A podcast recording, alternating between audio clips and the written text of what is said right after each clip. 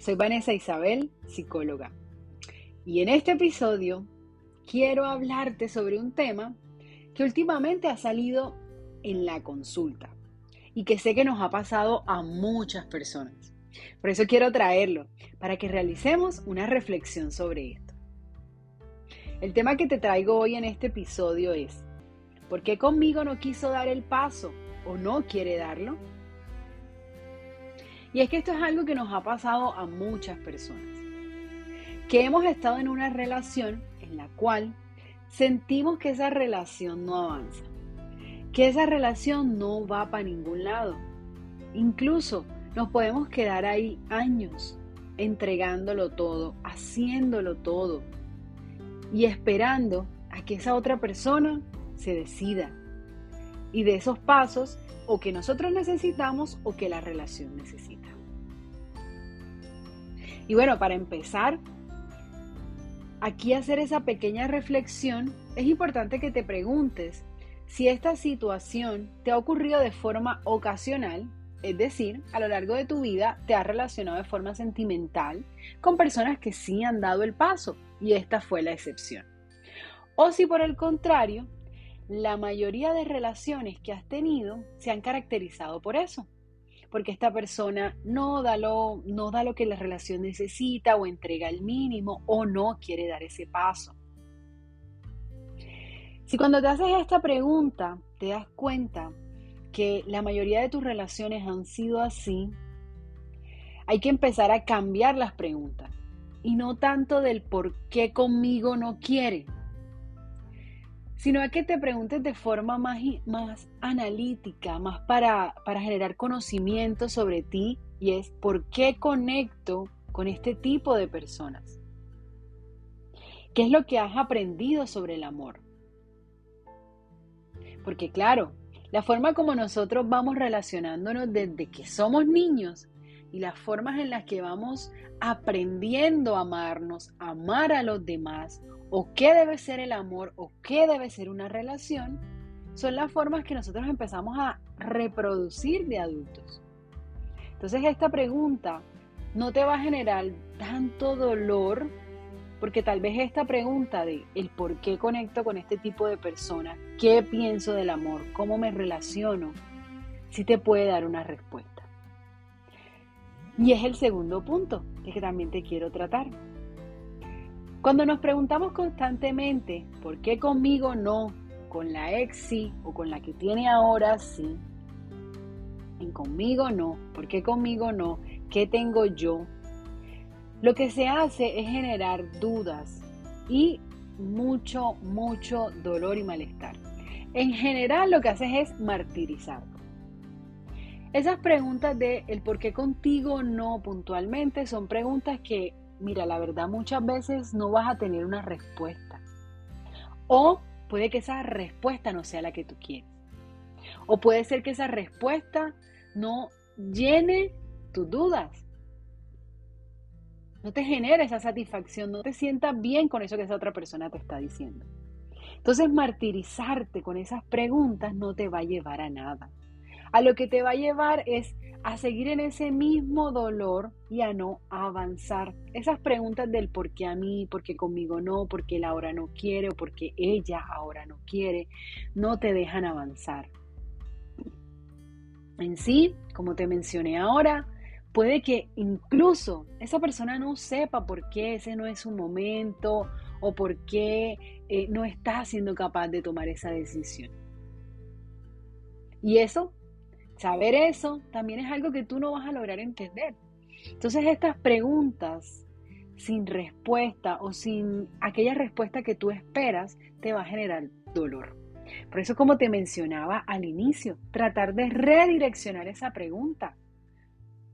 Una pregunta que te pueda ayudar a avanzar es ¿por qué conecto con este tipo de personas? O también otra pregunta y es si eso que tú estás exigiendo o demandando en, la relación es, lo haces porque te sientes con una presión social o es tu ansiedad que está hablando.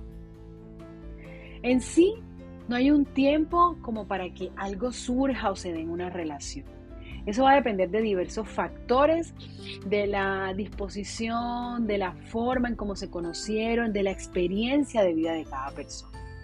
Entonces cada relación puede movilizarse en tiempos completamente diferentes. Pero cada uno debe iniciar una relación sabiendo para qué la inicia, sabiendo qué quiere en esa relación o qué espera. Y también pautarse como, como unos tiempos en los cuales no es que van a ser unos tiempos para exigir, sino unos tiempos para permitir que también esa otra persona quiera lo mismo y empiecen a fluir y a trabajar en conjunto por eso que ustedes quieren. Pero si estos tiempos no están claros, no están definidos, la otra persona no la tiene, puede que se generen esas dudas de no saber concretamente qué se quiere para la relación.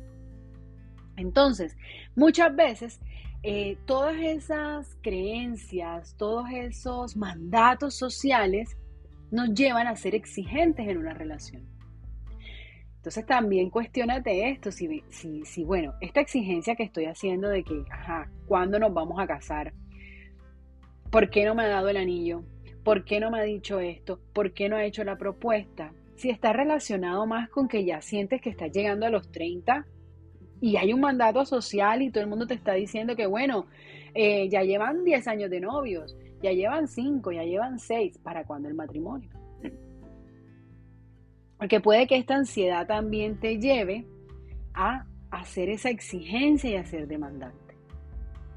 O ese mandato social, de que tiene que ser ahora por la edad, por el momento, por el tiempo que ya llevan de relación. O si es algo que ya ustedes venían y acordaron desde el principio, pero no se está movilizando. ¿Ok? Eso también hay que tenerlo en cuenta. El otro punto que te quiero contar es el del miedo. Nos genera miedo, nos genera miedo toda esta situación, pensar que esa persona no quiere algo con nosotros. Eso da miedo y eso deteriora el autoestima, eso nos hace sentir menos, claro que sí. Y también incluso nos da miedo soltar a esa persona. A veces uno no logra entenderlo y le parece muy paradójico, porque uno sabe en el fondo que no es lo que quiere, pero le da miedo soltar. Da miedo soltar, ¿por qué? Por, puede ser, puede ser por miedo a la incertidumbre. Ajá, que si yo dejo a esta persona aún en eso, en esa poca relación que tenemos, ¿qué es lo que va a venir? Qué es lo que puede venir después. Entonces esa incertidumbre puede generar muchísimo miedo. O el sentir que después de esta persona no vamos a conseguir a más nadie. Eso también puede generar mucho miedo. Pero el miedo más grande, el miedo más grande es muchas veces ese miedo a la soledad. El miedo a quedarnos absolutamente solos. El tema con la soledad es que nos han metido, mira, tanta presión, tanto miedo, que le hemos creído el cuento de que ella es súper mala y de que es dañina y de que es esto. Pero cuando tú empiezas a dejar que la soledad haga parte de tu vida, empiezas a disfrutar los momentos contigo, empiezas a tomar acciones con tu vida, para ti, tú te vas dando cuenta que la soledad no era como te la pintaban, que no es mala, y que a veces incluso es necesaria. Entonces, aquí, como para tratar de entender si tienes miedo o el miedo a qué, pregúntate a qué te aferras o por qué te aferras a esta persona. ¿Qué es lo que te mantiene ahí? Digamos, ustedes empezaron la relación con, unos, con unos acuerdos claros. Los negociaron, sabían qué querían, pero eso no se está dando hoy. Entonces, ¿por qué seguir insistiendo en por qué el otro no quiere contigo y no preguntarte a ti mismo a qué te aferras? ¿Qué es lo que te mantiene ahí? ¿A qué le temes? ¿A qué le temes?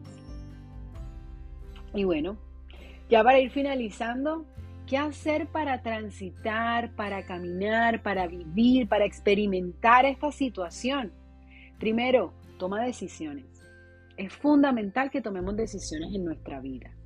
Incluso esas cosas las podemos decidir, hasta si nos quedamos en esa relación o si nos vamos. Pero lo importante es que lo asumas. Si ya tú te hiciste todas estas preguntas, te estás dando cuenta que bueno, que te quedas por miedo, que no tienes una autoestima tan fuerte, que tienes miedo a quedarte solo, lo que sea, pero te estás quedando, eliges quedarte asumiendo las consecuencias que trae el quedarse. Pero elige. Si por el contrario eliges soltar y salir de esa relación, es también asumir las consecuencias que va a traer esta, esta decisión. En los dos casos va a haber dolor, va a haber sufrimiento. Lo importante es que tú te preguntes qué quieres para tu vida. No que sigas preguntándote el por qué el otro no quiere dar el paso. O por qué contigo no.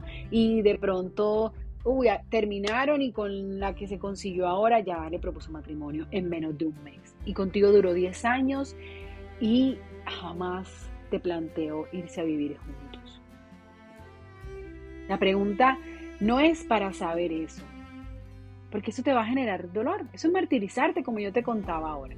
La pregunta es, ¿qué vas a elegir ahora tú para tu vida? Ya, esa persona ya está, esa persona no te eligió. ¿Qué vas a hacer tú? ¿Cómo te eliges tú? Incluso Fíjate que a veces es paradójico, pero, pero hay dolores, hay dolores que no elegimos cuánto duran o cómo los podemos sanar. Pero un dolor de una ruptura es un dolor que es mucho más manejable. Un dolor por una relación en la cual sentimos que no avanza es un dolor que podemos manejar. Pero eso va a depender de la decisión que tú tomes. Entonces, ¿qué otras cosas puedes hacer para transitar y vivir en esa situación? Si estás en esta encrucijada, continúa con tu vida, planifica, bueno, la, primera la de tomar decisiones y ahora esta, planifica actividades, sigue con tu vida, date espacios para estar triste, porque claro, saber que esa persona no quiere algo contigo y tú estás ahí te va a generar tristeza. Permítete estar triste, pero permítete también hacer cosas que te saquen de ese dolor. De igual forma, si has elegido no estar ahí, en ese lugar, vas a sentir tristeza y dolor. Permítete sentir esa emoción, pero no permitas que esa emoción gobierne o domine ese día a día de tu vida. Date espacios para salir, date espacios para conectar con otras cosas que no sean el dolor o que te permitan salir del dolor. Y ojo, que esto no quiere decir que ignores lo que sientes, porque eso es lo que muchas veces hacemos. Es como yo le digo en consulta a mis pacientes, con el tema de la ansiedad, por ejemplo. Eh, de todos estos gurús que te hablan de elimina la ansiedad en tres pasos. Pues chévere, pero no se puede. Nosotros no podemos eliminar la ansiedad. Porque así como eliminarías la ansiedad, entonces también estaría la opción de eliminar la alegría. Ah, pero la alegría no la quieres eliminar porque esa es agradable. Entonces las emociones son eso, son emociones. No hay emociones malas, no hay emociones negativas, son emociones. Lo que pasa es que hay unas que son agradables y otras que son desagradables. Y nos hemos acostumbrado a querer solo lo agradable a querer solo lo que nos da placer, a querer solo lo que nos satisface. Pero lo que no, lo desechamos o lo ignoramos. Pero ignorar lo que sientes, lo que va a hacer es que te da una paz temporal, porque tú crees que está todo bajo control. Pero luego, con el tiempo, esto se va agudizando y va, a y va a salir de forma explosiva con otras situaciones, incluso con situaciones que no tienen nada que ver con ese dolor. Así que permítete tener tus momentos de dolor, así como tus momentos en los que sales de él. Otra recomendación que yo te daría, trabaja en tu autoestima, elígete a ti, elígete a ti todos los días. Ámate, ámate tanto para darte cuenta y percibir lo importante que tú eres para ti mismo, lo valioso que eres para ti. Y ojo con esto, porque aquí también yo he escuchado muchas veces que, que, nos dicen, y que incluso también antes yo lo decía, el valórate que nadie te va a valorar si no te valoras, el quiérete que nadie te va a querer si no te quieres, no. hay personas que nos quieren, incluso nosotros no queriéndonos nada. Hay personas que nos quieren y que nos quieren muchísimo. Hay personas que nos, valoran muchísimo. Lo que pasa es que si tú no te quieres, si tú no te valoras, no vas a poder ver ese valor que te está dando el otro. No vas a poder ver ese amor que te está dando el otro. O vas a querer un amor o un valor de alguien que no te lo está dando. ¿Ok? Así que ojo con esto, a trabajar en ti y crea que si hay personas que te pueden amar aunque tú no te ames, pero lo importante es que tú aprendas a amarte. La otra recomendación, alimentarse bien y hacer ejercicio. Este es un tema que yo repito y repito porque es fundamental. O sea, nuestro cuerpo no es que está desligado de nuestra mente. O sea, somos, somos uno y las cosas que suceden en uno se repercuten en el otro. Entonces, si tú quieres estar bien, va a ser importante que así como trabajas en tu autoestima, en amarte, también le dediques tiempo a actividades que tu cuerpo necesita, como son alimentarte sanamente y hacer un poco de actividad física, ponerte en movimiento.